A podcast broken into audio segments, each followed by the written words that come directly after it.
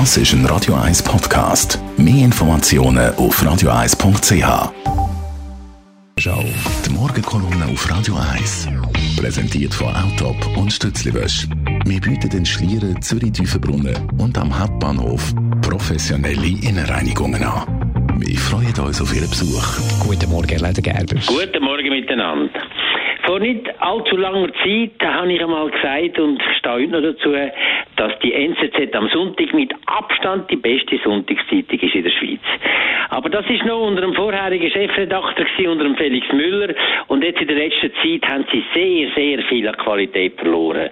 Und seit dem letzten Sonntag, muss ich sagen, sind sie irgendwo in einen Sumpf, Sumpf abgesunken, den ich nie für möglich gehalten hätte bei einer NZZ. Sie haben nämlich einen riesen Artikel gebracht über den Viktor Vexelberg. Auf der Frontpage ein, ein Bild von dem Viktor Vexelberg, etwa ein Viertel von der Seite groß, mit dem großen Titel Ich bin kein Spekulant.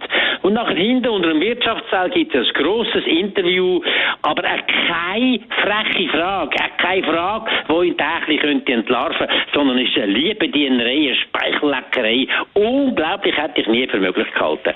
Kommt nachher der Titel von ihm, dass man fast muss anfangen brüllen vor Mitleid, wenn man reich ist, hat man es schwer von allen geliebt zu werden.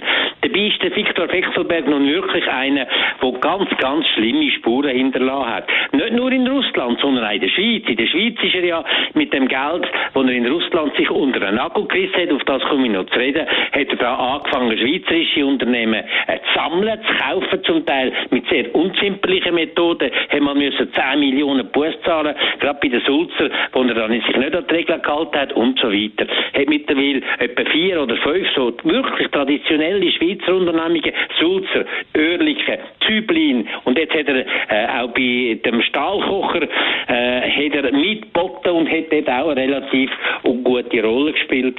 Äh, am Schluss ist jetzt gerade noch gut gekommen, dank dem, dass der Hefner wirklich die Firma retten Aber der Vexelberg, wie viele andere Oligarchen, und das ist ja schon ein ganz spezielles Wort, hat natürlich können Nutzen daraus ziehen aus dem Zerfall von der Sowjetunion. Damals die vielen Oligarchen, die haben dort mit fast kein Mittel, haben große, große, äh, große Unternehmungen und große Reichtümer sich unter den Nagel gerissen. Man hat privatisiert, ehemalige Staatsunternehmen, hat sie nachher können für kein, fast kein Geld übernehmen. Man hat versteigert und er ist da überall dabei gewesen.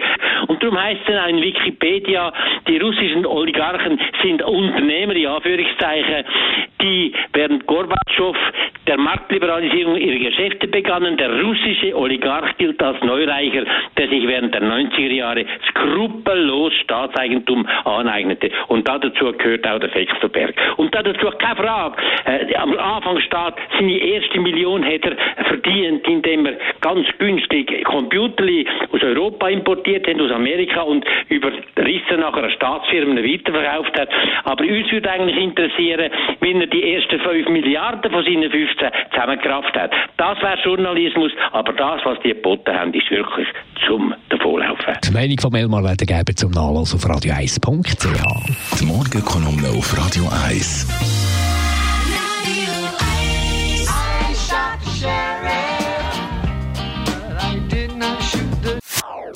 Das ist ein Radio 1 Podcast. Mehr Informationen auf radio1.ch.